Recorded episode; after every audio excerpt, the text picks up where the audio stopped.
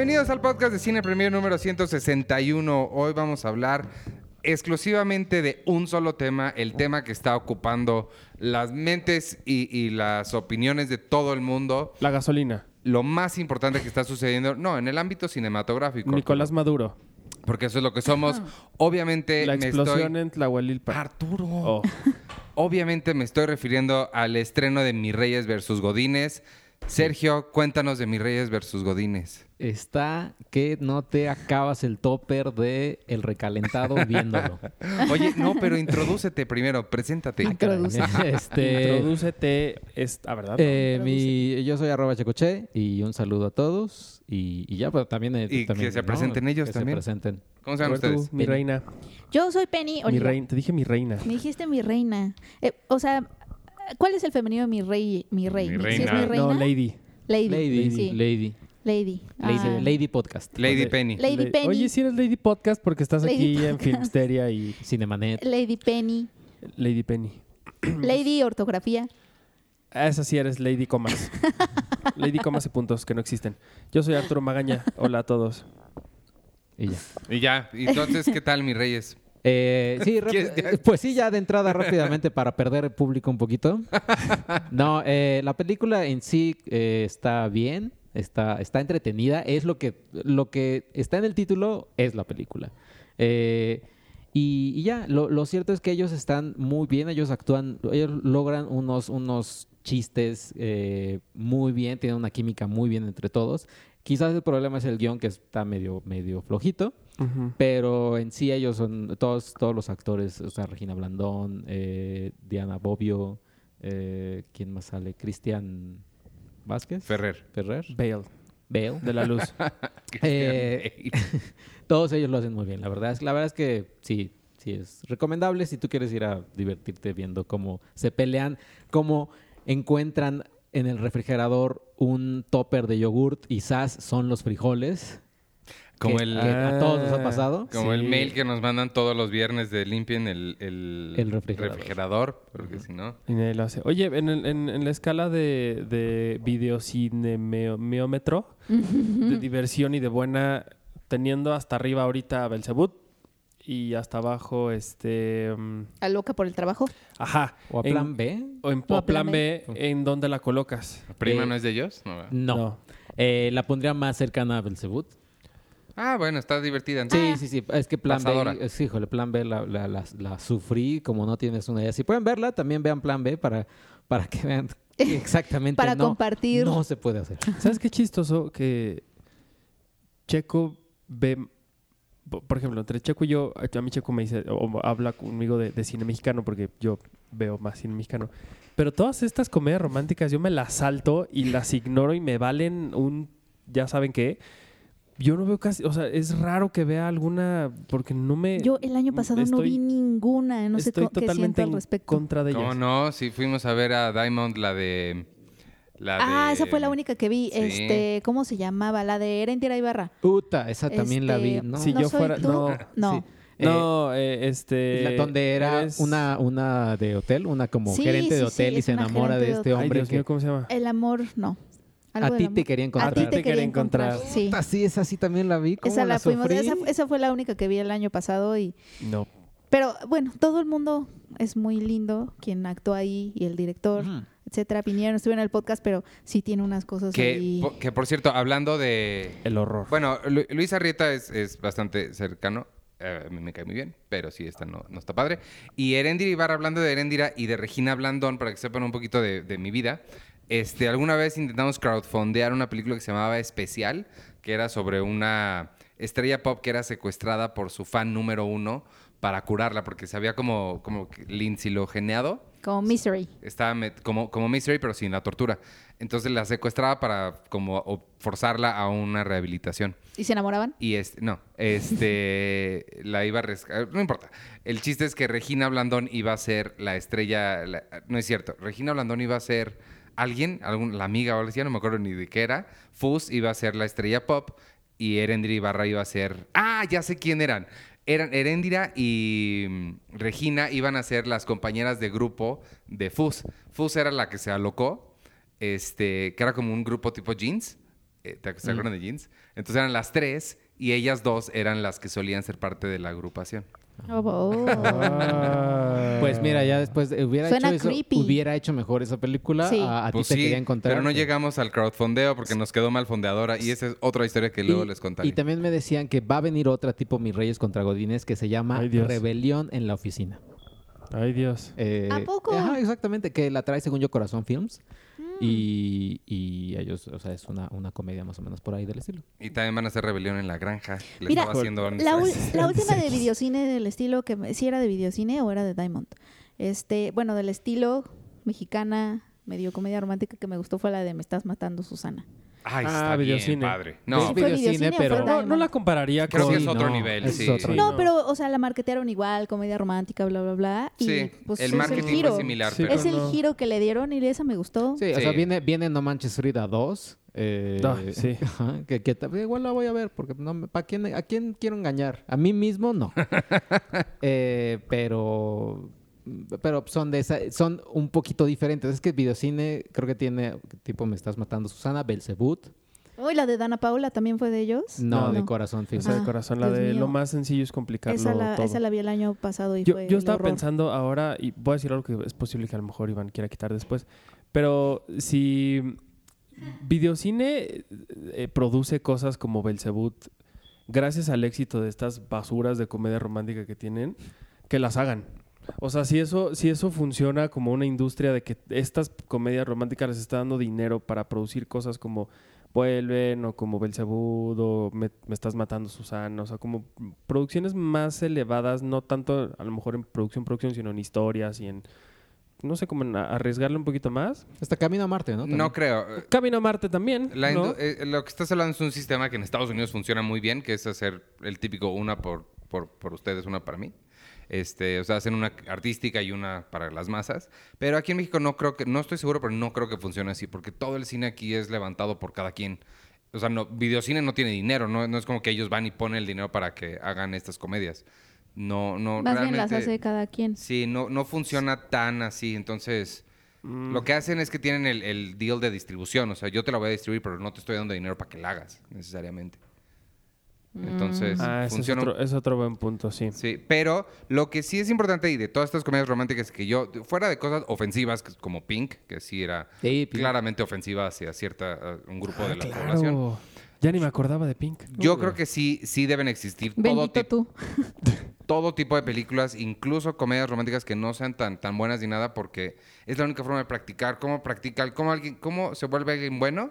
Haciendo muchas cosas malas. No hay de otra. O sea, Sí. entonces sí creo que a mí el género de la comedia romántica es uno que me gusta mucho, bien hecho, pero también en Estados Unidos y en todos lados, de 20 que se hacen, una es decente, ¿no? Entonces también hay que darle chance de hacer mucho para que alguna les, les Y- salga bien. Es lo que yo creo. Sí, sabes Bueno, también- también, y, y, ah, sí, ahí el problema no es que las hagan, el problema es que otras películas no tienen el mismo en la misma plataforma para que las vean, de Ese es otro, de exacto. distribución, marketing, y es ahí donde se ve, Exacto. es ahí donde pesa, ¿no? Realmente. Sí, ahí sí es otro, otro tema que... Y la gente cuando generaliza también, ¿no? O sea que es bien raro cuando hablamos nosotros de una comedia romántica y siempre mencionan a Omar Chaparro por alguna razón. Digo, o sea, el, el tipo se ha hecho dos, algunas películas, pero nosotros no podemos hablar así de, no sé, Tempestad porque alguien pone en, en nuestro Facebook. ¿Y esto a dónde sale Omar Chaparro? No sé qué. Entonces, como es raro que haya muchísima gente que se queje de estas comedias, que crean que es lo único que hacemos en México. O pero es también irónico que ellas, que estas personas se, se quejan muchísimo, pero. Pero alguien las está yendo a alguien ver. las está yendo a ver. También sabes que es este irónico y también creo que es eh, que no sabemos bien cómo el funcionamiento de las cosas. Eh, esto, cuando pusimos que se había hecho un recorte a la cultura y al cine, bla, Ah, bla, mucha sí. gente creyó que, o sea, muchos comentarios fueron, ay, pues ¿para qué? Si van a hacer las porquerías de Omar Chaparro, ah, tal cual estoy li- Y de literal citando, sí. y de Derbez, que sí les recorten la cultura, pero no es a esas películas a las que les afecta ese recorte. Sí, y eso no. es, es justamente como que no, no, no, no entendemos bien cómo, cómo están las cosas. Sí, Pero. ¿Qué? No, es que quería tocar, o sea, vaya, como Sí. que unirlo Yo Únelo. también Ahí. iba- eh, con alguien que se está produciendo sus, pro- o sea, sus mismas películas Y, y ha aprendido a base también de, de- de muchos Híjole. errores en algunas películas. De eh, fregadazos. de fregadazos a hacer eh, o terminar la trilogía que, que- que hizo, que se llama Glass, y ese es Shyamalan. Porque él, lo que les comentaba a ustedes es que desde The Visit, él se ha, este, él, le ha puesto dinero a todas sus películas, y son suyas, no son de nadie más, etcétera. Ut- Utiliza los estudios para que les distribuyan, pero fuera de eso es, es la película. ¿Es cierto eso de que hipotecó su casa, Sí. Ah. Y, y me lo dijo así. Y sigue Glass- pagando, ¿no? Y Glass está hipotecada. O sea, vaya, más bien, Ya, ya. hipotequé mi casa para hacer Glass también. O sea, Glass le va a pagar la hipoteca de la casa. Pues no te dijo Híjole. que The Glass no ha recibido nada de dinero. Eh, ¿O ¿Por cuál fue? Eh, ¿Sí fue, por esta o por, o por- o por por- Glass me dijo, yo- cuando fue en noviembre la entrevista, me dijo, por, por esta película no he recibido ningún centavo. Eh, de hecho, esto lo estoy haciendo porque pues, es mi película y la estoy promocionando. Pero, pues no, o sea, no, no me han pagado. O sea, no es que Disney o Universal me hayan pagado 10. Por ser director de Glass te vamos a pagar 2 millones de dólares. Pues no, o sea, que él la hizo con su dinero. Es suya, suya. Y que ahorita pues lo está, lo está viendo, eh, generando todo lo, eh, la, la taquilla, pues ahora sí ya la está viendo. Y la, la están ninguneando muchísimo, ¿no? Le está yendo bien en La taquilla. ningunearon el Oscar, yo pensé que le iba a haber nominado el Oscar. Ah, qué ocho cuartos. No, la ninguneó muchísimo. La crítica tiene 36% en Rotten Tomatoes. Ya sé en que Rotten serio? Tomatoes no es no acumula la verdad del mundo, pero sí se me No. hizo súper injusto. Bueno, IndieWire yo dijo no que era un como- embarrassment, o sea, que era de pena ajena lo que Es había que no ha visto Pink ni a Dana Paola. Sí, no, no, no. Ya, tú, tú- tú no has visto Glass, ¿verdad, Artur? Yo no he visto Glass porque pues la temporada de premios y el Oscar no me ha dado Abasto. abasto ni la vida. Tampoco pero- ha, habido, ha visto How to Train Your Dragon. Ya te estoy balconeando. A ver si, a ver si me ayudan amigos en las redes a Ah, lograr que Arthur sí. vea cómo entrenar a tu dragón 1. Bueno, y Bla- y Black Panther, que ahora sí lo va a tener que ver. pues sí. ¿Qué les pareció Glass a ustedes que sí la vieron? Eh, Sin spoilers para no arruinarle la tarde a Arturo. Mi primera impresión, la verdad, fue que fue que no me parecía que era para, o sea, para llamarla un embarrassment. No, creo no que manches. creo que sí sí están como muy no, no entiendo por qué, por qué la hazaña, ¿no? ¿Será que IndieWire también tiene a sus monóculos que escriben estas críticas? Quizá, o sea, sí sí he escuchado a críticos mexicanos que también la ningún, bueno, realmente piensan que es nada, es bas- es basura. Pues pero- es que también que, la verdad que no ven, nada más ven una la verdad, película al año. la ya. verdad a mí no me pareció, la verdad a mí me parece una película que sí quiere proponer muchas cosas dentro de su propio género y quiere subvertir cosas y además eh, es una película que de cierta forma ignora, a propósito obviamente, eh, todo lo que ha estado pasando de superhéroes, o sea, como que es como si la, se, se atrevió a hacer una película como si la hubiera estado dirigiendo un día después de que estrenó Unbreakable. O sea, como que totalmente se, se- se- se no, a él no le importó que vivamos en, otro mundo, que ya los superhéroes, el MCU tenga como toda haya estrenado 23 películas ya, que el, el super- los superhéroes sean el fenómeno mundial. A él no le importó eso. La dirigió como si la hubiera dirigido eh, en, eh, en el 2001. Exacto. Eh, ¿No? Entonces, en- eso me llamó mucho la atención, se me hizo fresca. Sí tiene algunas cositas, pero básicamente esto de que sea una película de prisión, porque es una película básicamente recordó de mucho, prisión. mucho a Atrapado sin salida. Sin salida. One, Sí. One Flew Over the Cuckoo's Nest. Sí. Tal cual. Y eso me gustó. No, no diría que, es- o sea, que logra todo lo que se, lo que se propone. Eh, pero tampoco creo que sea para llamarla un embarrassment. A mí, a mí la verdad, cuando yo, cuando salí de verla, yo estaba contento. O sea, bien, me había gustado como... No a secas un poquito más que a secas, sólido me gustó. Pero entre más han pasado los días, como que tengo muy buen, muy buen recuerdo de ella. Como que digo, no, sí me gustó mucho, me gustó. O sea, y, y creo que sí, sí me gustó bastante. Se me hizo que funcionó muy bien. Me gustó que no se, la, no se toma a sí mismo tan en serio. Creo que se está divirtiendo mucho. Sí tiene sus huequitos ahí argumentales, pero la diversión que, que- que está teniendo para mí es, o sea, suficiente para hacerme ignorar esos, esos huequitos, ¿no? Sí, Lo único que sí no me gustó nada es un mega spoiler que no voy a hacer, pero, pero hay una cosa que no me gustó nada. pero vas a hacer spoiler. Tú fuiste el primero que advertiste contra los No, spoilers. No, pues, no, ahí, ahí no, terminó mi oración. no. Ahí terminó mi oración, nada más. Hay Sí, una que cosa que es, no me gustó. es Sí, una cosa algo- que no te gustó. Creo que es el tercer acto el que ha dividido más a la gente. El que unos esperan que pase unas cosas, otros dicen, pero, pero ¿qué está pasando aquí? Sí. Y, y es lo que divide. Incluso la presencia de Anna Taylor Joy, que eh, en, en. ¿Cómo se llama? la Split. En Split me gusta mucho y ella en general se me hace muy buena. Se me hacía un poquito forzada, como que mientras arrancaba la película yo decía, pero ella, como, ¿por qué está, o sea, por qué se regresó? Como... Y la película me hizo que ya no me importara preguntarme por qué sigue ella aquí. O sea, sí me, me, me agarró bastante la, la película. James McAvoy creo que está increíble, está muy... Otro que se está pero divirtiendo como un niño con su papel, o sea, se- de verdad se puso a hacer los acentos más... ¿Quién es que- tu favorito? que no tienen lógica además porque digo, o sea, sí, digo, bueno, en- en- ya hablamos la vez pasada que la este desorden de identidad este disociada no existe, no es una cosa que existe en la vida real, pero aún así hay, hay ciertas como deberían tener cierta lógica las las personalidades, pero de repente hace cosas que como por qué habría creado una personalidad escocesa de un, ¿sabes? Pero, o de una, una tipo Gone with the Wind, que, o sea, habla como Scarlett en lo que el viento se llevó de repente. Este, pero me gustó mucho, me gustó mucho cómo se divierte. No, mi favorito es Hedwig. Mi favorito es el, creo que, yo creo que es el favorito de todos porque es el que no, más, más él- tiempo sale. Él es mi menos favorito. No, pero es Sí. Sí, súper pero tú decías que porque era. A mí me gusta Patricia, porque Patricia es, toda así. Toda recatada. y así. Hola, yo voy a tener Penny Patricia. Hola, amigos. A ¿A qué te refieres, Deberías. chico? ¿De qué estabas hablando, chico? ¿Cuál era tu punto? El tuyo, ¿cuál era tu, cuál es tu favorito? Eh, yo creo que sí es Hedwig. O sea, Sí. Hedwig también es el que Es que, más. ¿sabes qué me pasa los dos, con Patricia y Hedwig? Y me encanta su etcétera. Híjole. Etcétera, etcétera. No, ¿sabes qué me pasa con Hedwig? Que siento que eh, le pasa a, a mm, James McAvoy un poquito con Hedwig lo que sucede muy seguido, que de hecho a- viene a cuento ahora que se estrena Shazam. Eh, las- cuando a un adulto le dicen interpreta a un niño, lo que hace es inter- muchos lo que hacen es interpretar a la versión boba de un adulto como si eso fuera a ser un niño. Y eso es lo que a mí me pasa con Hedwig, como si estuviera interpretando a la versión medio tonta de un adulto. Y entonces Hedwig se me hace un niño muy tonto, pero no siento que por ser niño tengas que ser tonto. Claro. Entonces, a veces, pero sí me gusta el etcétera. Ajá. Ese sí me gusta, etcétera. Y que, y que Y- cambió de, de, de Drake. No, que cambió de Just- Ah, sí. Justin Bieber a Drake. Ajá, eso, eso está lindo. He's my man. Pero sí hay, hay momentos en donde sí lo siento como tonto, como, pero es que un niño no necesariamente es tonto, ¿no? Y menos ahora.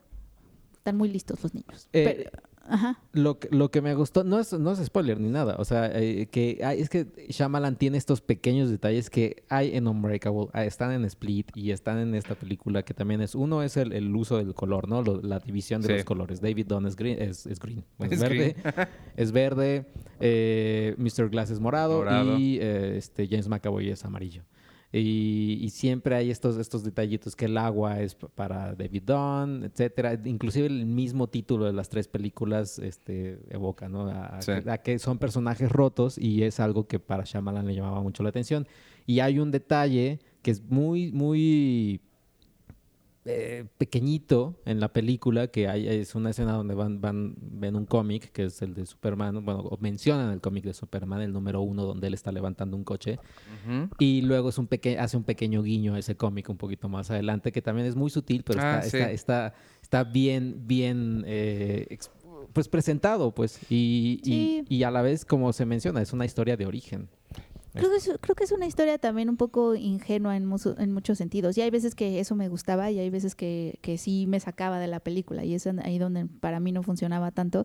Por ejemplo, al final, el final, final, lo que pasa hasta el final, eh, se me hace muy ingenuo. No siento que es algo que pasaría realmente, ¿no? Por precisamente por, o sea, tiene que ver con videos en redes. Siento que, que no, a estas alturas del- del- del- de la vida. Por eso te digo que eh, la película se me hace como si estuviera dirigida en el 2001 Ujú. como con, con esta ingenuidad, incluso para hablar de las redes sociales y los, de los fenómenos virales, es ingenuo. Es lo que pensaríamos que pasaría recién entrando a YouTube o recién Claro. teniendo la experiencia de YouTube. Un- tú pensarías que eso, pasaría, que eso va a pasar y que, que eso pasaría. Por eso te digo que está rara. Sí parece que la dirigió en 2001. Eso es, esa es una de las cosas que hizo que se cayera al final un poquito para mí. Eh, y también tiene como muchos diálogos de exposition. Híjole, como sí, cañón. Eso, eso sí, eso sí también me sacaba de la película, como que, como que le faltaba presupuesto para tomas y Ajá. entonces nos las tenían que explicar, ya sabes. Sí. Eh, pero sí me, sí me latió que esta exploración de por qué necesitamos a los superhéroes, o sea, psicológicamente, por qué es que nos gusta la idea de que alguien sea superhumano y, estos delirios de superhéroes que todos tenemos realmente. También me gustó. O sea, como que se puede aplicar incluso a la vida cotidiana, ¿no? Creo que al- mu- hay muchas personas que, o en general todos tenemos a veces complejo de superhéroe. Te gusta, te gusta sentirte eh, no solo necesitado, sino, sino con algún tipo de don para proteger a, a los demás. Todo, el mu- todo el mundo sueña con eso y tenemos delirios a veces de grandeza. Y un, un- un poquito de, de- hablando de diálogos y de exposición, ese fue, sí, este, como un, un, un- es que a, a mí a veces se me hacía como chistoso, porque sí, sí hay muchas cosas que, como dices, no, parece que no tenía dinero para hacerlo, entonces te las decían. Entonces a veces que sí, sí, sí me gustó eso, lo disfrutas porque está chistoso, pero hay una cosa que también por spoilers no, no voy a mencionar, pero te hacen una promesa, te hacen los personajes una promesa de algo que va a venir o que vas a ver o que va a suceder y nunca te la cumplen. Y ese sí me dio coraje, porque sí dije, ay, no, o sea, Me imagino que ya, ya, ya. te Es del tercer acto, ¿no? Es Sí, el tercer acto. sí, o sea- Pero eh, es que siento que también habría sido otra, pe- otra película. Unbreakable es una película que tiene una escena de acción nada más. Split creo que tiene una escena de acción y, y entre comillas acción, pero son dos películas que se desarrollan en un solo escenario. Y esta Glass también es una película que se des- desarrolla en un solo escenario y sería raro. Es Casi como en de, su totalidad. Bueno, pues ahí te va ahora algo diferente. Vámonos al espacio a volar todos.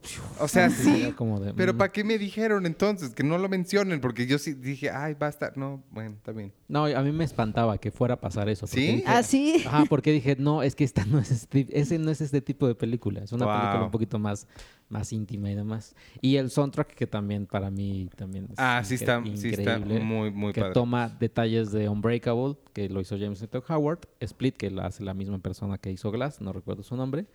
Y, y ya, y además de estos dos flashbacks que hay de, en la película, Ah, sí, escenas eliminadas de Unbreakable que ahora termina usando Shyamalan. en- está súper bien. A mí me hubiera gustado que, que se quedara un poco más ambiguo el asunto de si son superhéroes o no son superhéroes, este, si todo está en su cabeza o qué. Eso, eso me hubiera gustado que se quedara más, a- más ambiguo, porque al final tiran esa, esa premisa con algo que sucede al final, un giro. Y ese, ese giro en particular no me gustó. Porque me hubiera gustado, o sea, sí, me hubiera gustado que se quedara como más ambivalente en ese sentido de si tienen delirios de grandeza o no. Que, que en realidad sabes que no, porque pues tienen todas estas habilidades que muy Sí, raras, son- pero aún así me hubiera gustado esa ambivalencia. Que Sarah Paulson también, nada más por mencionarla, lo hace increíble otra vez. Y este, y ahorita que decía Sergio de, de, de- ay, no sé qué dijiste ahorita. Algo, ah, de las escenas eliminadas. Te voy a hacer un plug para ti. Vean, este, amigos, escuchas, vean la entrevista que le hizo Sergio a Shyamalan en video. Está ahí en el, en el Facebook y en el sitio y en YouTube.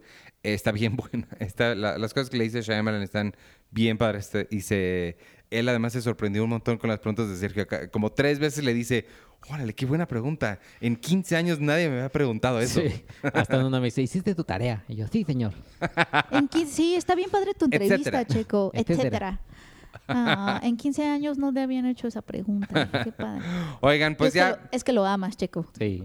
Pues, vámonos con lo que sigue, porque también hay que hablar de los Oscars y todavía de Bon Sawa y todavía faltan De muchas Bon. cosas. De ¿Cómo vieron las, la entrega de los Oscars ayer? Esta semana con Bon Sawa. Las, las nominaciones. ¿Cómo ¿no? vieron las nominaciones de Bon ayer? Eh, muy eh, horribles estos dos presentadores que decían Oye. cada dos segundos.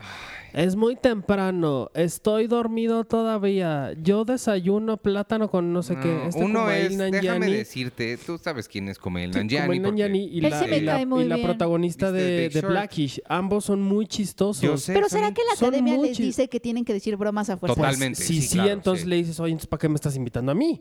¿No? Él es, él es un, es, él hasta en, algún momento de las nominaciones lo, lo menciona. Él es escritor, él es guionista, él hace cosas, ella hace comedia. Blackish ha recibido 15 cuantos Emmys en los últimos años. 15.200. Ah, gracias, Chaco, por el, dato preciso. es decir, o sea, pudieron haber tenido algún tipo de conversación mucho más chistosa que es bien temprano, son las 5 de la mañana, qué flojera, sigo dormido, bla, no, bla, no bla. necesita conversación, Bye. que digan los nominados. de Sí, más bien a mí, me, a mí me saltó que hubiera. Y- Sí. O sea, que tan solo Pues hubiera. sí, digo, cuando hace unos años que la academia se atrevió a, a hacer como un video editado. Eso estaba que- bonito. Estaba padre. padre. Le- Te estaba dando como un detrás de cámaras o tras bambalinas de lo que era cada categoría. Eso estaba padre. Si van a hacer algo, que lo hagan así. Si vas a tener a dos personas hablando durante media hora. Además de en el pasillo ahí era, de rarísimo. Sí, Sí, o sí, sea, sí, te- sentados en unas periqueras ahí todas Sí, horrendas. o sea, en otros momentos como ha sido, están los dos, tres presentadores frente a una pantalla que en donde aparecen las fotografías de los nominados, etcétera.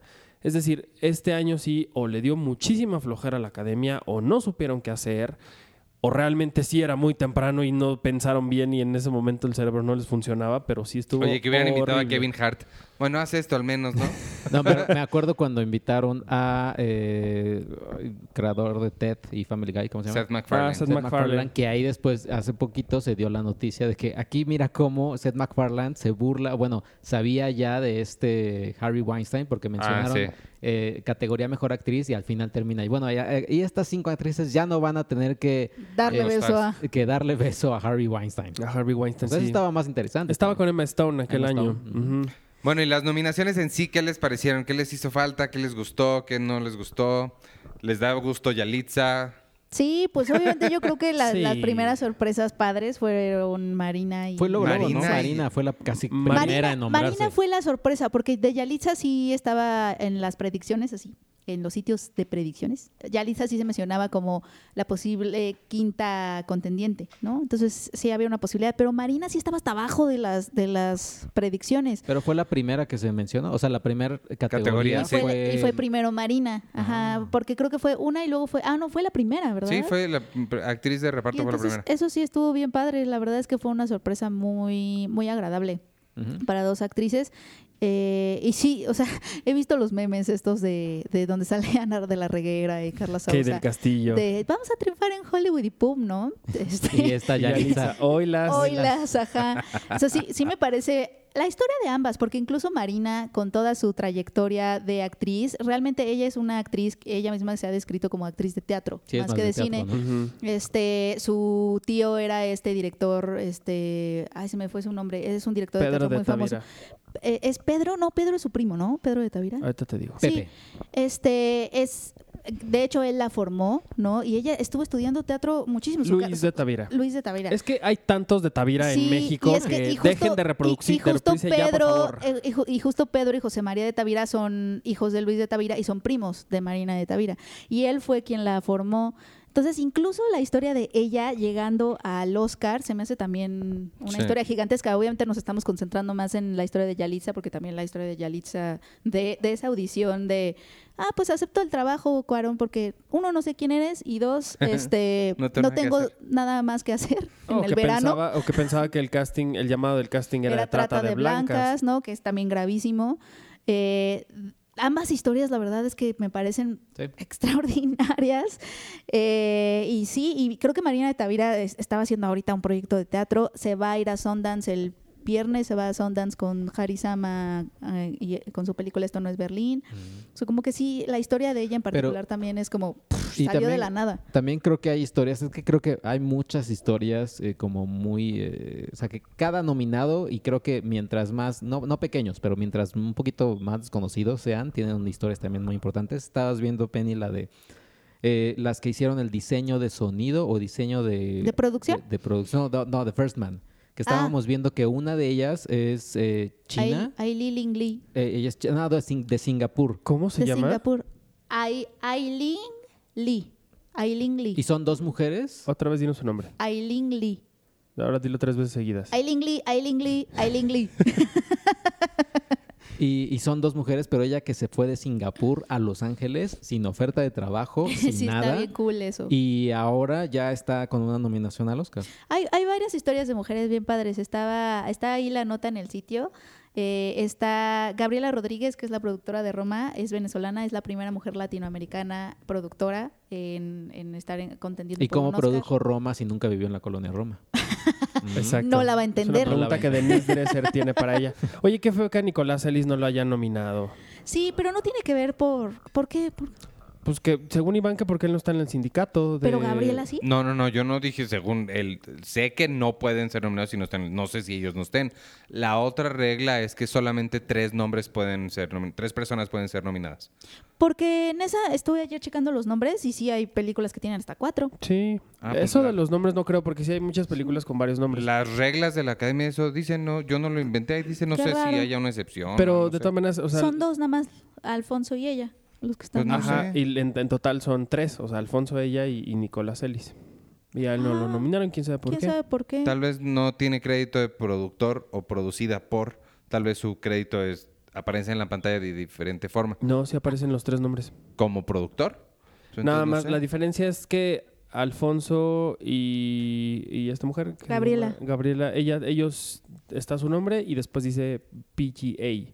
Ah, pues en los está. dos y Nicolás Ellis no. Ah, pues por eso. Ah. entonces. Por eso él Pero en entonces, o sea, pero pues si es tu película, ¿por qué no te nominan? Eso es una Hay películas que no son elegibles para el Oscar porque son independientes y nunca se registraron. Clerks, por ejemplo, no era elegible para el Oscar por eso. Ah, O O, sea, sea, sí pero si te nominan, deberían de. No, es que no te nominar- pueden Bueno, si nominar nominan tu sin- película, deberían de nominarte a ti. No, ¿por qué? Pues eres el Nominan, digamos, a los dos que sí están en el PGA. Ajá. O sea, ellos, ah, ustedes dos sí vienen. Ok, me imagino que Entonces como... sí es porque no están en el Producers Guild Award. eso, sí. Ujú. Brad Pitt Oh. tiene ya un Oscar, ¿no? Porque Sí. es, por, es por 12 años esclavo. Sí, bueno, pero ellos sí están en el PGA. Claro. Sí, él sí. A mí ¿Qué, lo que- qué les pareció Black Panther? Ah, hombre, increíble Black Panther. No, yo quería decir que a mí sí me da mucho gusto que esta, esta es la primera vez que sí se nota realmente la apertura de, del- de la academia para recibir a miembros y a producciones fuera de Estados Unidos. Es decir, el, año pasado se había anunciado una larga lista de personalidades de muchas, eh, muchos ámbitos que iban a votar ya por los nominados y por los ganadores del Oscar, muchos mexicanos incluidos, como más, más o menos como 20, no me acuerdo bien del nombre, del número. Pero eh, me, me- me llama la atención y me gusta mucho que sí, sí siento que se está, es- hay como una apertura de temáticas, de historias, de, de técnicas, de, de mucho más allá que a lo mejor a lo que nos tenía mal acostumbrado el Oscar, que de repente eran como estos premios de gente blanca republicana Sí. para gente blanca republicana, ¿no? Y de historias blancas y de republicanas. Ajá, y que ahora, por ejemplo, que, que sorprendan y, y dejen, eh, abran la puerta para producciones como Roma, que aunque tiene el, el- el respaldo total de Netflix, que por cierto ya metió, ya entró a la MPAA. Es lo que estaba diciendo Sergio hace ratito. Y entró a la MPAA, ahorita a ver qué, nos dicen de eso. Pero, pero sí, o sea, me llama mucho la atención que, que estén dejando que personas de otros lugares, de otras casas, lleguen a la suya y hagan y sean parte de su fiesta y sean importantes en su fiesta, ¿no? Sí, yo creo que eso, eso es un punto muy importante de destacar. Ayer tuvimos un Facebook Live, lo mencionábamos ahí. Creo que eso va a hacer que las predicciones cambien un poquito porque estamos pre- pre- haciendo predicciones basándonos en lo que ha sucedido anteriormente. Pero ahorita, como dicen, sí ya cambió mucho el- la, la- la demográfica de, de los votantes. Con lo único que no estaría tan de acuerdo es con la parte republicana. Sí es gente blanca, vieja, pero no sé, no sé qué tanto Sí. sean republicanos. Son, Bueno, es un ejemplo, pues. son, creo que son liberales, pero liberales como no tan liberales como ahora. o sea, Sí. como somos. Yo, pero yo creo que sí hubo, un tiempo en el que la academia sí era muy mocha. Muy mocha, pero Sí, no, sí. no, No, republicana necesariamente. O sea, pero sí, es una, una izquierda muy mocha, digamos. A mí me dio un poquito ayer como que el... el- el- eh, sí, me brilló la, la, la, la bombilla de, de- una idea de que siento que Roma, ahorita no sé por qué esta idea sí puede sí ganar el Oscar a Mejor Película, ¿Verdad que sí, chico? Pásate a mi tomando, team. tomando en cuenta que Roma iba primero a ir a Cannes. Ajá. Y no fue porque Cannes son más viejitos y dijeron, Sí. no vienes y no sé qué. Y ellos, como franceses y bla, bla, bla, contra la Academia, Estados Unidos, ellos ya nominando algo de... Es como, es como, son statesmen, ¿no? Así como de, ah, tú, Cannes, no, quis- no tuviste este peliculón con 10 nominaciones. Pues fíjate, nosotros aquí somos más abiertos, estamos más actualizados y, ¡pum! Vamos a, vamos a poner una Híjole. película... No sé, puede, Puede ser, ser. no sé. Ahorita, por ejemplo, yo lo que sí estoy segurísimo es que ahorita Cinépolis y Cinemex están rascando tanto la cabeza que ya hasta se hicieron un hoyo de puta madre. No. ¿Por qué no la pasa? No. No creo. Oye, Yo tampoco. Yo no Sí, creo. yo creo que Siguen, sí. siguen así. Nos contaron, ¿no? Que, ah, bueno, eso lo podemos decir. Sí, no. no, lo que iba a decir, Contaron los de, eh, ¿cómo se llaman? Fandango, de Estados Unidos. yo no, yo lo que iba a decir es que si nos ponemos a pensar algo que, que llama la atención de este Oscar es que las dos, las dos películas no- más nominadas que son La Favorita y Roma, las dos son películas centradas en historias de mujeres totalmente, ¿no? Son como eh, totalmente femeninas y además de eso son eh, personajes protagónicos femeninos poco explorados. O sea, por un lado está esta mujer mixteca y por otro lado está la reina Ana de ímpetus lésbicos. eh, Nice. eh, en, la, eh, en donde prácticamente los coprotagonistas son mujeres, o sea, ellas, ellas protagonizan tres mujeres Y, eso es por, muy extraño. Dirigidas por bueno, hombres, pues, Bueno. no, extranjeros. Escrit- esta- O sea, la sí. guionista es chica. Pero un mexicano y un griego. Sí, exacto, sea, exacto. Co- Con, con directores de sensibilidades diferentes, ¿no? A, la- a la hollywoodense, bueno, más o menos, porque Roma sí es muy... ¿Y quién, Hollywoodense. quién más está Perdón. ahí en director? Este, Spike Lee. Perdón, me quedé con su Roman muy hollywoodense. No vamos a entrar a eso otra vez, pero nada más Sí. me quería reír de eso. La verdad. Este, Spike Lee, que es creo que el más americano de todos de ahí. Yo, yo escogería a Spike, Spike Lee. Lee, Pavel Pawlikowski. Pavel Pawlikowski, que también es super Hollywood. Este, No, No, hombre. Pavel no es Cold War es un No, es blockbuster. no, no, sote en palabras no, de Penny. No, eso yo nunca lo dije. Yo Ahí no- hay una gran diferencia entre Roma y Cold War. Sí, ok. Y- Este, ¿Y, cuál es el otro? El Ah, otro Pavel, es- ah, Adam McKay, Adam que no pensábamos McKay. que iba a entrar. O sea, Adam creo que. No. solo hay dos directores norteamericanos versus tres extranjeros. Está el- que, que Yorgos Lanti- digo que Pavel Pawlikowski es un realizador británico de cierta forma porque se hizo en Inglaterra, o sea, se hizo a, a él como cineasta en Inglaterra, pero siempre siempre ha sido siempre ha estado más inclinado hacia Europa del Este lo que ha hecho. Claro. Este, pero sí, o sea, la verdad es que sí está. Y Adam McKay se coló porque pensábamos que iba para el director de Green Book, Peter Farrelly, porque Green Book ha estado pues ganando. Eh, Green Book es mucho. como. Green Book es como esta. ¿Cómo decirlo? Imagínate que se están peleando dos personas y todo el mundo eh, empieza a juntarse alrededor de esas dos personas y uno que no le importa se sigue derecho y llega a donde todo el mundo quería llegar. Justamente, Así es Green Book. qué buena analogía estás haciendo. Justamente eso, es lo- yo no lo había articulado de esa forma, pero esa es la idea que yo que iba a expresar ahorita. Creo que por eso va a ganar Green Book. Porque todo el mundo está concentrado en, en- en Roma y en, y en el infiltrado y no sé qué. y va a rebasar por y- la izquierda. Sí, o sea, es como que de la... Van peleándose en sí. bicicleta Ajá, todos. va a rebasar imagínate. por y Book así en el triciclo, así como... Ay, sí, de- ah, qué pedo. Bye, Sí, así. Todos así. sí, yo creo que así, así está siendo ya. ah, digo, no sé si así vaya a ser. La verdad es que ya en este momento, y como lo que les decía hace ratito de la apertura y del gran número de miembros nuevos que tiene la academia de otras latitudes, no me atrevería a afirmar que Green Book va a ganar. Pero sí Pero es, peligroso. es peligroso. No es Yo- peligroso, y- pero, pero sí esta- esto, este triunfo que ha tenido desde Toronto para acá y el de Producers Guild Award, que es un gran factor para ver quién va a ganar mejor película, sí está alterando mucho las, las quinielas. Yo creo que va a ser la, como dijo Sergio el otro día, creo que va a ser la Crash y la, el discurso del rey de este año. O sea, que sí, la película que en dos años Uy, nadie se va a acordar ni de qué se trataba, pero, ah, sí es cierto, ¿te acuerdas cuando ganó eso? Este, la otra cosa que iba a decir ahorita que hablamos de los directores, este, a mí se me hace que ahí sí, perdón, la, la academia discriminó un poquito. Creo que el, el o sea, la- las cosas que ha hecho Adam McKay en el pasado son Anchorman, son, son comedias babosas, pero pues ahí van, se, se, se defienden, ¿no? Dentro de la comedia. Creo que el pasado de Peter Farrelly sí le pesó demasiado a la academia y sí dijo, no, no, o sea, no podemos nominar al güey de Dumb and Dumber 2 al Oscar. O sea, sí siento que ahí sí su pasado en, en ese tipo de comedias Ah. le pesó. Pero y- ¿crees? Hicieron por tres ejemplo- chiflados. Exacto. Sí, pero por ejemplo a Matthew McConaughey lo han nominado y ya ganó un Oscar y la verdad es que su pasado cinematográfico no me vas a decir Pero no es lo mismo un actor que un director. O sea, es porque ahí sí la, la- la fuerza que, que empujó la idea de vamos a regresar a dos personajes que ya hace 20 años caducaron, pero vamos a volver, o sea, fue de él. Y ahí creo que sí ese tipo de cosas no... Híjole. ¿Les pesan mucho? A mí se O me a hace. Ben Affleck. Pero es que Ben Affleck tiene la misma narrativa que pobre de Bradley Cooper, si no fuera por, por este año en lo que trae, pudo haber ganado igual que ganó George Clooney e igual que ganó Ben Affleck con su película. Porque la narrativa que trae alrededor es bien padre. O sea, Sí. el güey que nadie creyó en él, que todo el mundo le dijo, esta es una mala idea, tú regrésate a hacer guardianes, no sé qué, y hizo esta cosa.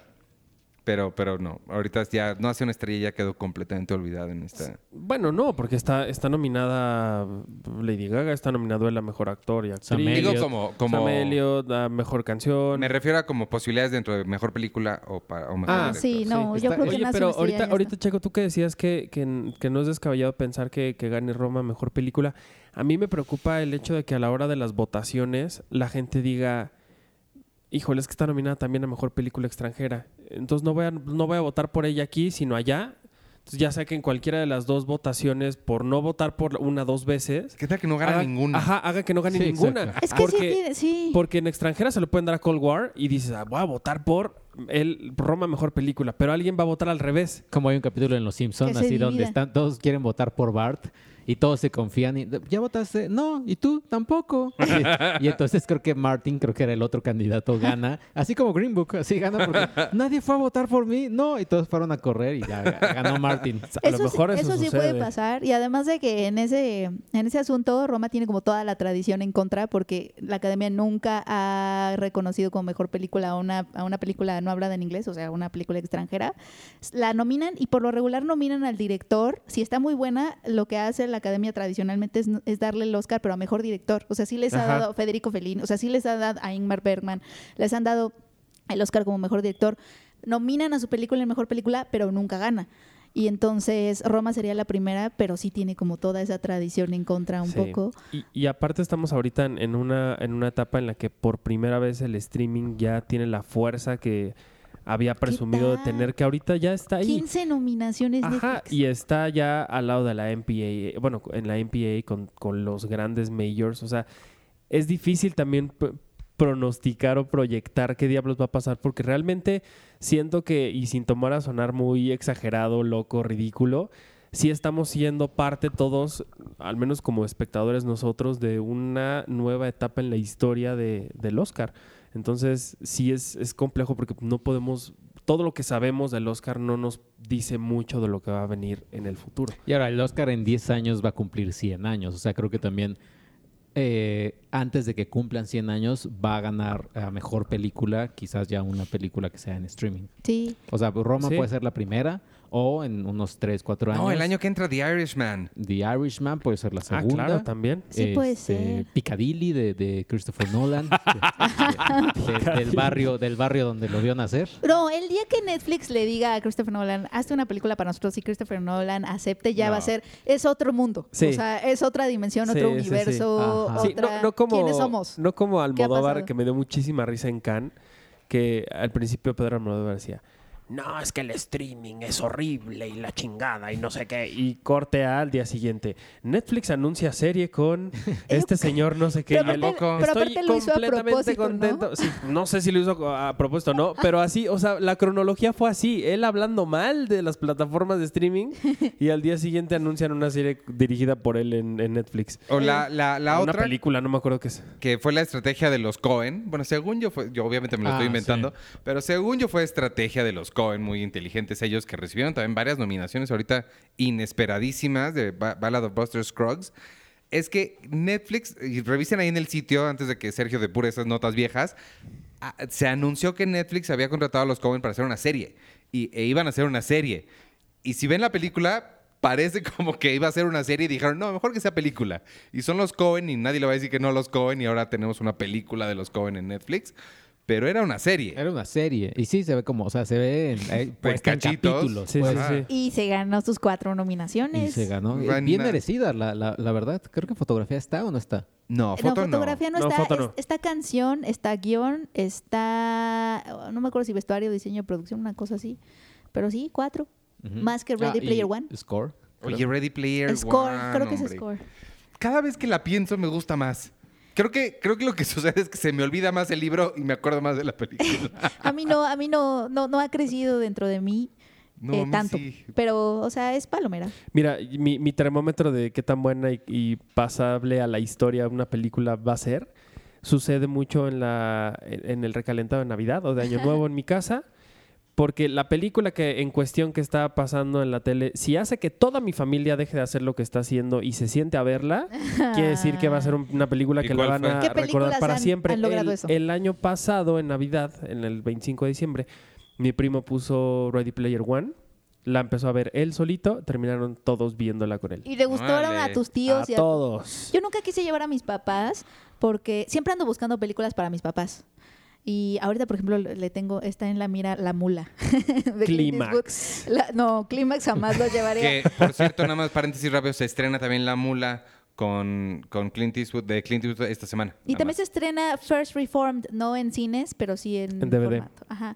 Eh, que también está nominada al Oscar en John. ¿Qué estaba diciendo? Que, llevas ah, a tu- sí. que querías llevar a tus Todo el tiempo estoy buscando películas para Que mis ibas a llevar a papás. tus papás a ver y nunca me atreví a llevarlos a Ready Player One porque no estaba segura que le iban a entender.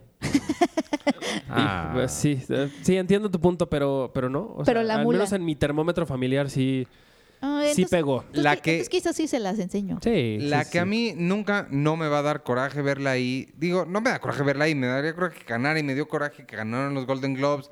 Es Bohemian Rhapsody, de verdad, no tiene nada que estar haciendo en, en una lista de mejores películas del año. Lo siento, Sergio, lo siento, Ah. Arturo, pero, pero no, de verdad, o Pues sea... sí, o sea, ¿qué pasó ahí con You Were Never Really Here? Hay 20 otras. eh, Eighth Grade. Rider, Never Really Eighth Grade. Here. O sea, No, hay ocho, hay ocho películas nominadas. Sueño en otro Siempre nos idioma. han, nos han Ah, prometido no, va. que pueden nominar a 10. Nunca han nominado a 10 estos señores. Sí, Sí, pues si ya, siempre si ya nos- vas a regalar nominaciones, Exacto. porque Pues dale de, una, de la ajá. quinta a la, a la diez- décima ya son regalos. Ujú. Pues nomínala, no, no le pasa nada. Ha, ha habido películas como, creo que fue 12 años esclavo, que la nominaron y so- solo tuvo una nominación más, pero sí son claramente como que se les olvida para todo y "Ah, hay que ponerla. Debe- debieron de haber utilizado estas dos, dos categorías, bueno, dos nominaciones más que tenían a mejor película para, para regalárselas a unas a otras producciones que igual y también lo merecían. bueno, ¿qué otras cosas les sorprendieron o ya nos vamos con lo que sigue? Todavía no dicen si va a haber anfitriones. Todavía o- no dicen. Parece que todo, lo- todo ayer justo leí el, eh, las últimas noticias de eso. Este, parece que no. Todo indica que se van a ir sin anfitrión, van a contratar a una persona para que presente. Querían O a los Avengers, ¿no? o ¿Quién sea, dijo eso? Sí, Ajá. querían a los a Avengers. una persona, a un grupo de personas para que digan bienvenidos a los Óscares, estos son. Y luego van a pasar just random actores a decir mejor actriz y ya, o sea, sin un presentador tal cual. Yo ¿Por qué agradezco no un que presentador perrito? Sí. los perritos serían increíbles. No, un Sí. presentador perrito sería lo Ah, máximo. pero no hablan. Sí, pero nada más que se paren ahí, la gente les subtítulos. aplaudiría. Ah, no, ¿sabes cómo podrían salir?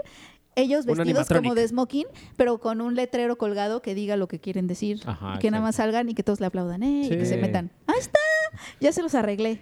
Gracias. Sí, Y mira, lo que yo agradezco Pum. de que este año no haya conductores, que no vamos a tener una, un momento de les voy a regalar pizzas, dulces, este, chicles. Mm. Voy a invitar a esta gente, al, voy a invitar a esta gente al cine Ajá. y van a ver algo. Voy a meter, ¿qué a- voy, voy a tratar de convivir con los mortales. Sí, Y- todos esos Ajá, stunts, la verdad es que sí de- es como... ah. El año pasado fue, ¿no? Que se fueron al cine de Y- enfrente. iban y- a ver a Wrinkle in Time. A Wrinkle in- ¿Quién se acuerda de A Wrinkle in Time? Ava Ni DuVernay. Ava DuVernay se ayer, acuerda. ayer vi sus tweets así No. que- queriendo ver si había como reacciones a Si había "Ay, nominaciones para Ryan- ella". Ryan Coogler, muchas felicidades.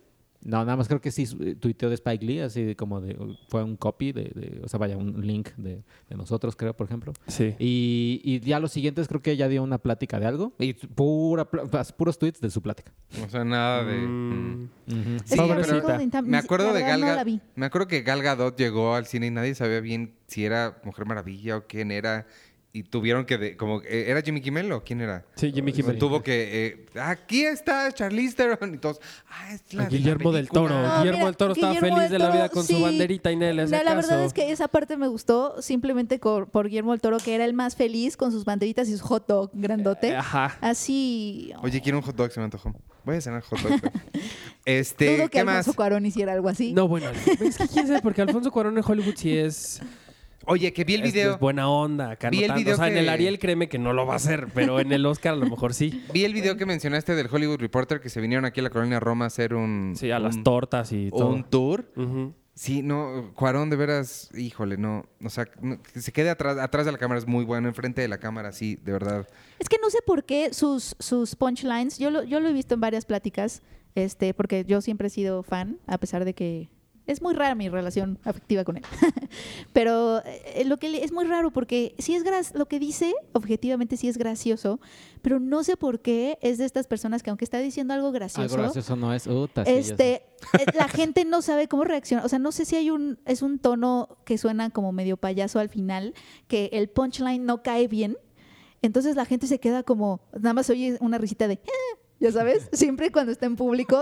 Y, y Guillermo del Toro dice, ah, Y todos, Y todos, "Ay, o, qué-". ah, y lo, o lo quieren abrazar o ya le están aventando así ropa interior o no sé. Pero a Alfonso Cuarón no le sale y siempre lo quiere hacer y todo el tiempo se esfuerza mucho. No sé si, o sea, Pues no sí. sé, a veces me da, me da ternura. Y otra cosa es que, o sea, a The New York Times, a The Hollywood Reporter, a Variety, a este, el otro. Sí, como no, lo que quieran, vámonos a, a comer tortas y a tomar fotografías. Y a la prensa mexicana les da dos minutos y medio En para Morelia no platicar dio con ellos. entrevistas. Bueno, con Jean Christophe, la que parodiaron Ah, ah, sí, y ya. sí. Ah, y Fernanda. Ah, Fernanda Solorzano Ajá, pero es lo que te- o sea, es raro y más cuando pues tu película es mexicana, ¿no? Y estás Y habla de México. y habla de México y pues es- exacto, es México. Fuera, Gra- si fuera Gravity, pues te diría, ok, está bien, no quieres hablar con México, pero pues sí es... Y, y tú eres mexicano. Ajá, exacto. Y Yali es mexicana. Yalitza es más mexicana. Pobre- seguro ya, ya vive en, en Los Ángeles en una mansión, ya no habla español. No creo. La verdad es que el caso de ella es como, como único, ¿no? Yo en creo que muchos sí. sentidos. Yo creo que sí. A mí, Entonces, a mí sí me preocupa. no sé a mí sí me va a pasar preocupa. con ella. A mí sí me preocupa el, el día después de la ceremonia del, del Oscar así. ¿Sabes a mí que ¿Qué me preocupa que, que, empiecen a ofrecerle papeles pues un poco clasistas en el sentido de la migrante? Yo, yo nada más ahorita Ah, me, sí. me pu- me puse a pensar, todo, na- nadie es monedita de oro, nadie le cae, o sea, quizás Guillermo el Toro, pero también quizás Guillermo el Toro. Tiene personas que, eh, que, ay, me A cae su Guillermo el esposa Toro. quizás no le caiga Ajá. también. Sí. Pero justo estaba pensando. No me, imag- no me imagino a Yalitza, seguramente antes tuvo así alguna enemistad con alguna chica o con algún hombre, así como que, ay, es que me, me- Ujú. Con me caga". Fermín, maldito. Imagínate, imagínate aquella persona que le decía, ay, es que me caga Yalitza.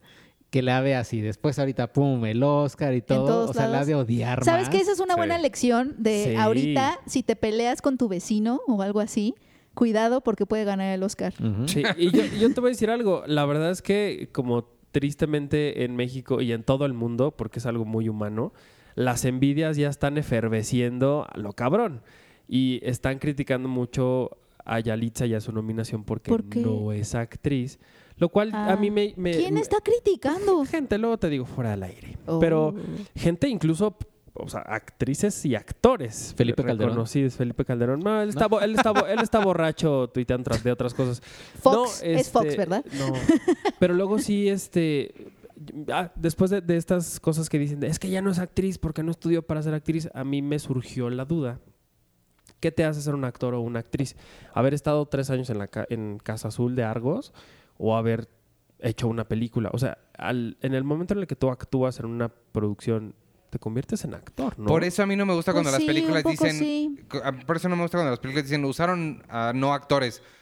En el momento en el que los están usando ya son Son actores. actores, Entonces, no claro. me- Sí, me o cuando actores dicen, no "Ah, profesionales. Eso, yo, yo uso actores no profesionales, Claro. por- porque, pero es que sería la misma pregunta con los niños. O sea, un niño no ha ido a la universidad de actuación Ahora, y el- lo nominaron al Oscar. Ahora, cuando, cuando estudias para ser actor, no es que no, no te estás preparando como lo hace un doctor. O sea, un doctor sí necesita saber qué órgano es cuál y por dónde entrar, qué hacer y qué no hacer. Así te van a operar no doctores. Sí. Ajá, no, doctores. eh, Cuando tú eres actor, lo que supongo yo que tiene mucho que ver como en Monsters University, por ejemplo, que hay una escena bien bonita en la que a, a- a- a este Mike le dicen, es que tú no lo traes. Y Zully sí lo trae. Él no, no necesita prepararse porque lo Sí. trae de dentro y hace que salga Pues eso. es claro. que creo que creo que como es arte, creo que Pues eso es pasa. muy es- subjetivo. yo creo que eso pasa en todo arte. Por ejemplo, Oscar Wilde eh, eh, decía algo- Hablando de No. Rainer María Rilke, Rainer María Rilke, el escritor, tiene, eh, hay una carta muy famosa que un joven escritor le, así le escribió, le mandó un escrito y le preguntó, soy escritor, y Rainer María Rilke le regresó una carta que es muy famosa, que me gusta mucho, que dice, no me preguntes a mí si eres escritor, si cada mañana te, te paras y lo, lo primero que piensas es, quiero escribir, si no puedes no escribir, si, si, es, si es antinatural para ti no escribir, entonces eres un escritor. O sea, no me lo preguntes a mí. Claro. Eso Entonces, es lo... Qué eso, padre, yo creo que padre. yo creo que esa esa pues máxima se puede aplicar en todo arte. O sea, que so- soy una bailarina. No me lo preguntes a mí, si, si en lo único que piensas cuando te levantas en la mañana es en bailar, si en lo único que piensas cuando te levanta- te levantas en la mañana es en cantar, escribir, hacer música, actuar, entonces ya eres eso. Ahora, Es lo mismo que dice Kevin Smith, nada más que Kevin lo pone, Kevin, la forma en la que lo pone es, este, ya eres, para la gente que quiere ser directores, ya eres director, nada más todavía no has hecho una película. Pero ya eres. Pues Tarantino es Ta- así, o sea, Tarantino no, hizo- Tarantino, no, no claro. estudió cine. Exacto. No, pues cuánta gente no estudió. Sí, Ahora, o un yo te escultor diría- que no va a la escuela de arte. yo sí. te diría, si alguien te dice, es que tú no eres actor porque no estudiaste, tú puedes agarrar el sobre con el que te notifican que estás nominado al Oscar a Mejor Actor y se lo avientes en la cara, ¿no? Y le dices, si esto no me hace actor, pues entonces ya y le sé dices, qué. oye, pero pásamelo porque sí lo necesito. Ah, pero la invitación, claro. pero sí lo quiero guardar. Este, ¿algo más de los Oscars o ya nos vamos con este muchacho que tengo aquí preparado? Vamos con... ¿Listo? Este, Pues entonces vas tú. Esta semana con Devon Sawa. Esta hecho semana una, con... una versión del Oscar, Checo. Ah, sí. Ah, sí. Para, pa, para, pa, pa. Es del, del Loki. ta, ta, ta, tara, tara, Devon Sawa, Devon Sawa, Devon Sawa.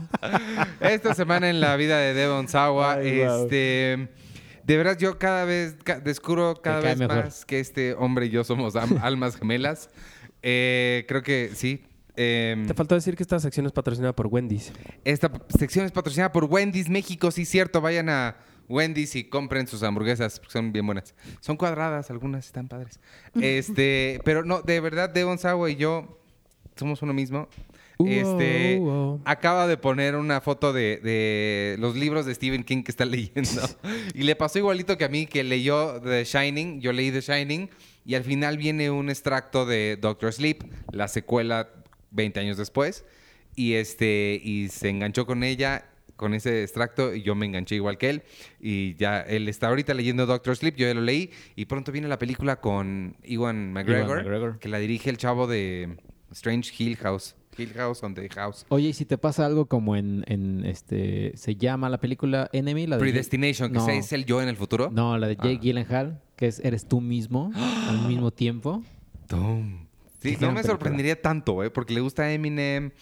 Puso otra foto de Ariana Grande en la mañana, estaba escuchando yo.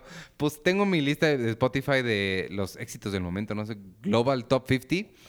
Y dije, órale, ¿qué es esto? Suena, suena padre. Y ya vi que era Ariana Grande, este, Seven Rings.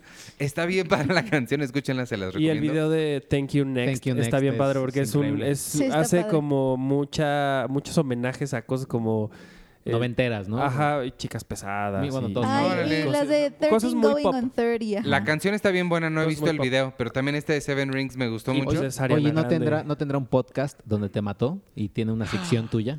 Oye, hay gente que está... Ah, sí, esta semana con Iván Morales. Con las- Yeah. Y, Ajá, yeah. y eso es de Bonsao esta semana. ¿Qué ibas a decir? Sería súper raro que tuviera un... No, ya me quedé pensando en la idea de Ah. Checo. Sería súper raro. Imagínate que tuviera un podcast ahora... Donde habla con de de- sobre editores de revistas. Sobre todo de revista. Este, pues entonces termínalo. ya. Tum, tum, tum, Devon Saguas. Hasta la siguiente semana. La, Estuvo súper Ah, ese es Sí, súper... súper charro. Ese fue, fue sí, un cover. es- Fue un- cover. un cover. Hubieras hecho el de la OTI otra vez. Ah, para, pa, para, Devon Sawa, Devon Sawa. Ah. Y ahorita Iván dijo, tú y yo somos uno mismo y tú por estar ahí con tu teléfono te no te pusiste a cantar conmigo. Tú y yo somos uno mismo. No, pues Ya ya, es es cuando quieras, tarde. ¿eh? No es cuando La- quieras. La O sea, semana- perdiste una oportunidad para cantar conmigo. Yo Ya siempre te critico. Ah, y Arturo siempre me calla, amigo. la Exacto. semana pasada preguntamos, estuvo aquí Emilio Portes hablando de Belzebut y preguntamos que qué mexicano les gustaría ver en la, en la ceremonia de los Óscares. No nada más yendo a ver, sino, o sea, como nominado. este, Ericito dice... O sea, mi tía, a mi tía sentada ahí viendo la- el Oscar. Ericito dice, creo que en su momento me hubiera gustado ver Sueño en otro idioma, contender en película extranjera. Este, Damián Correa dice, me gustaría ver a Quiet Place nominada a Mejor Película, pero eso no va a suceder y tampoco es mexicana.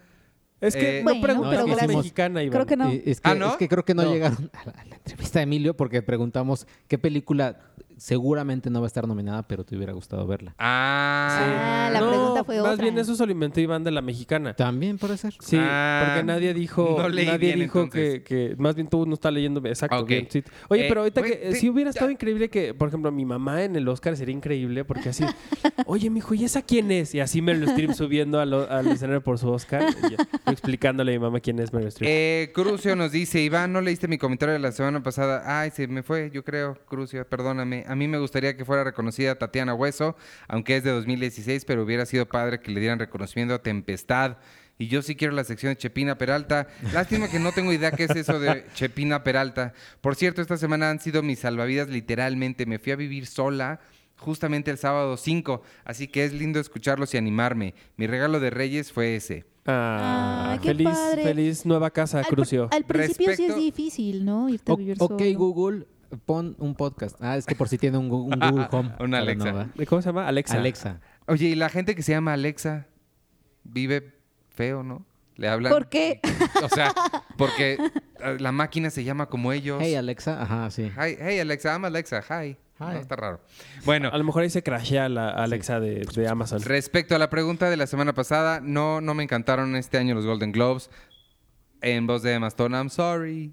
Pablo Ah. Hinojosa dice, pues igual no es de este año, pero en 2017 me hubiera gustado ver Kimi no Nawa, Your Name, nominada a Mejor Película Animada. Ah, Your Name está padrísima. Qué bueno que la mencionas, Pablo. No sé por qué a los Oscars les gusta obviar las animaciones japonesas. Espero que Penny esté de acuerdo. Claro, estoy totalmente de acuerdo. Mira, estuve de acuerdo antes de que me preguntaras si estuve de acuerdo. La película se estrenó en 2017 en México, pero en 2016 en Japón, por eso entra en la entrega de 2017. Your Name está bien Y, en- padre. y se estrena en 2019 en, en las Islas Griegas. Quizás eso podría ser que entre el año que entra. Sí, porque donde, de donde se estrene, Ajá. de ese año la podemos considerar, claro. Esas son las reglas de los años y de dónde pertenecen No, las porque en, películas. en el Oscar no siguen esas reglas porque es Adrián- Estados Unidos. Adrián Duarte Aguilar dice, mejor película Aquaman, mejor actor Jason Momoa, mejor actriz Amber Heard o Yalitza Aparicio. Ah, mira, Híjole. Yalitza Aparicio. la- la- Toda- Qué buen contraste. Sí. Todavía ¿no? te paso Aquaman, pero Jason Momoa no me gusta. Bueno, nada a él le gustó mucho Aquaman. Bueno, pues es- yo, yo puedo tener otra opinión diferente a la de él. Sí, yo estoy teniendo también una opinión. Rubén Strudent. Creo que me gustaría ver a Charlize Theron por Tully. Ay, sí. Y a la niña de 8th grade nominadas a Mejor Actriz junto a Toni Collette. Producción mexicana, pues, está difícil. Todo mundo dijo sueño en otro idioma. Pero El Vigilante también estaría padre verla en las nominadas o Mejor Diseño de Producción. Ya si fuera lo O menos... fotografía para Galo Olivares. Pum, pum, Mm. pum, Tiempo pum. compartido Mejor Guión. Estaría padre tiempo compartido también. ¿Tú tienes más? Sí. Tengo eh, Underground Studio. Manda tres emojis de clap, o sea, de, de aplausos. Ah. Eh, Rox Campos dice justo lo que estaba esperando y el emoji de un besito. Eh, Eri and Books dice, en cuestión de animación, que es una de mis técnicas cinematográfica- cinematográficas favoritas, me hubiera encantado que nominaran a Big Fish y Begonia o, o a Shaki Oriori.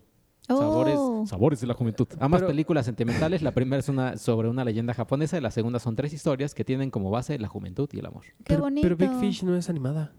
Sí, creo que no. O Big Hero, sí, se habría dicho. Pero aquí está Big Fish. Oh, ok. Ajá. A lo mejor es una que no conocemos. Puede ser. Una Ah, bueno, yo estoy pensando en la de Tim Burton, Ajá, pero no ajá. sé si es exacto en Big Fish, que Sí. es Eh, anime. Tainoco Rivera dice, si pueden, hablen de Dragon Ball Super Broly. Pues ahorita creo que no pudimos porque además creo que nadie la ha visto de aquí, pero tenemos este, tres, bueno, tres entrevistas, pues. Dos entrevistas con el doblaje y un Facebook Live. El Facebook. Live. Y la revista de enero que está increíble Sí, con todo lo de sí, Dragon. Ball Super Broly. Eh, ¿Qué más? Oye, Ro- yo sí quiero ver Dragon Ball Super Broly. Roberto70 dice, jajaja, a raíz de la puntada del checo con el laboratorio del hielo, porque, porque dijo que rompía el hielo con, con el podcast con las demás personas, y yo dije que tenía un laboratorio de hielo. Ah. Eh, ya nos conocen como los hieleros. Buen nombre para hacer un equipo de fútbol. Órale, Los sí. Hieleros Fútbol Club. Y aquí se murieron de risa y por supuesto que Iván y Arturo son geniales, pero nadie como la Ah. hermosísima Penny, hashtag Ah. PennyLiver. No, es, que, el- es que tú no estuviste la, creo que Está no estuviste la semana pasada. No, no pude. Solo me colé tantito a Es la que- es que entrevista con Emilio Ay, y es que hay que recordarles, dijimos, eh, lo siento Penny, que dijimos porque no estuviste aquí. Eh, estabas eh, platicando con este Bob Iger sobre los live action. También estás haciendo Sí, como tu, Que ya paren. tu, que ya tu paren, deal. por No, como, como Arturo Claro. con Marvel y eh, Mexican Sí. Cinematic Universe. No, me, me fui a meter al, al proceso de edición de Mulan. y, y- quieres alborras, ¿no? Ahí en el. Rey León. Quiero, quiero a Ah, Borras, Borras. Y, y me estoy ¿Qué es asegurando de que esté Mushu. El perro de Roma. El, El perro Borras. de la casa que brinca y que se caga en el patio El de la perro que se toda la película. Llama Borras. Ajá. Se llama Borras. Pero aparte fue una estrella. Sí. Me dan tanta curiosidad la- los, los animales actores porque ellos no saben que están siendo ¿No? estrellas.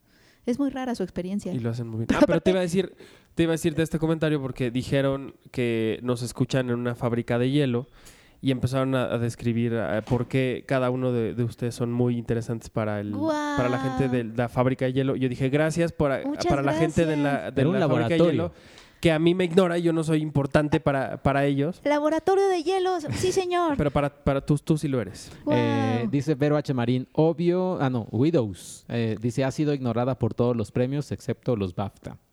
Eh, A Girl is No One dice, obviamente Cuarón, pero eh, Eugenio Caballero hizo un excelente trabajo de diseño de producción en Roma y Sí. merece ser reconocido. sí, nominado. Y por último, Alejandra Santos, hola chicos, no, no es tanto como olvidada por la academia, pero me hace falta que le den más reconocimiento a I Love Dogs.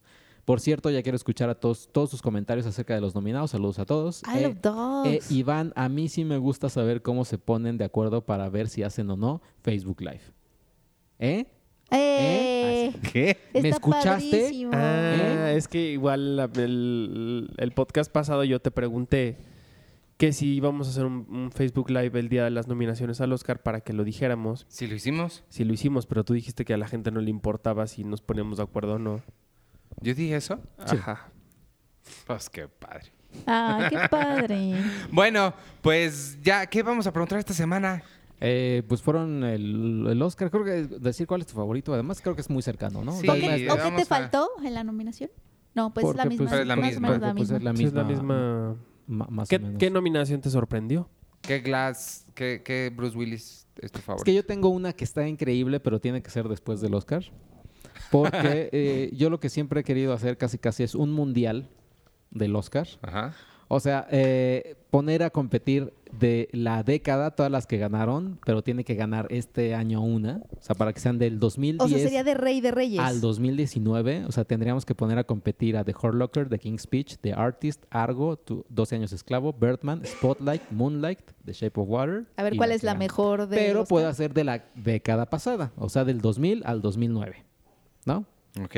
Ah, Para que ustedes, usted, cada quien diga cuál es su favorita. Tenemos eh, American Beauty en el 2000, Gladiador 2001, eh, Una mente brillante 2002, Chicago, El Señor de los Anillos, El Retorno del Rey, Uy. Million Dollar Baby, Crash, Los Infiltrados, No, Con- Uy. no Country for All Men y Slumdog Millionaire. No, Scorsese. Para mí es Scorsese.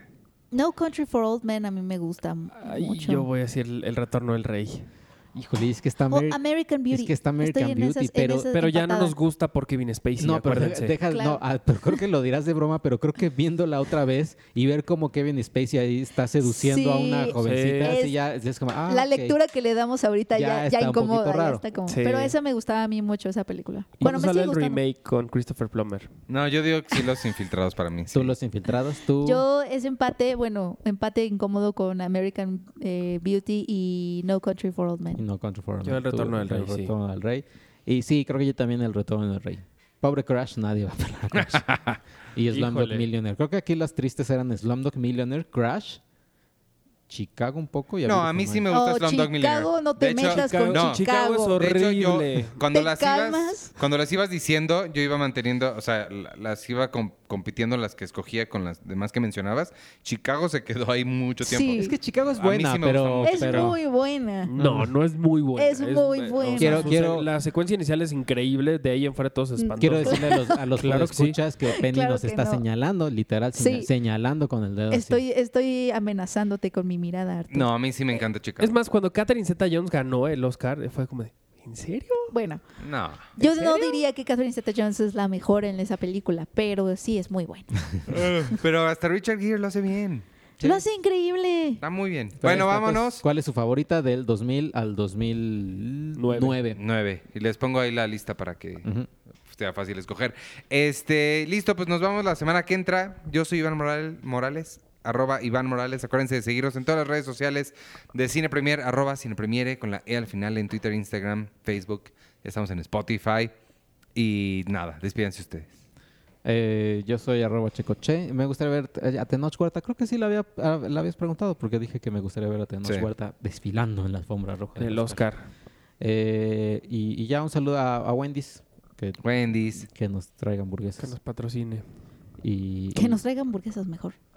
y, ya- y a Kevin Spacey, que no estuvo nominado este, en estos Oscars. Y pobre. Ni Brian Singer. Pobre Brian Singer. Híjole. Hizo su Ah. película y la va a tener que ver desde su casa, todo, todo esa Sí. onda. Claro.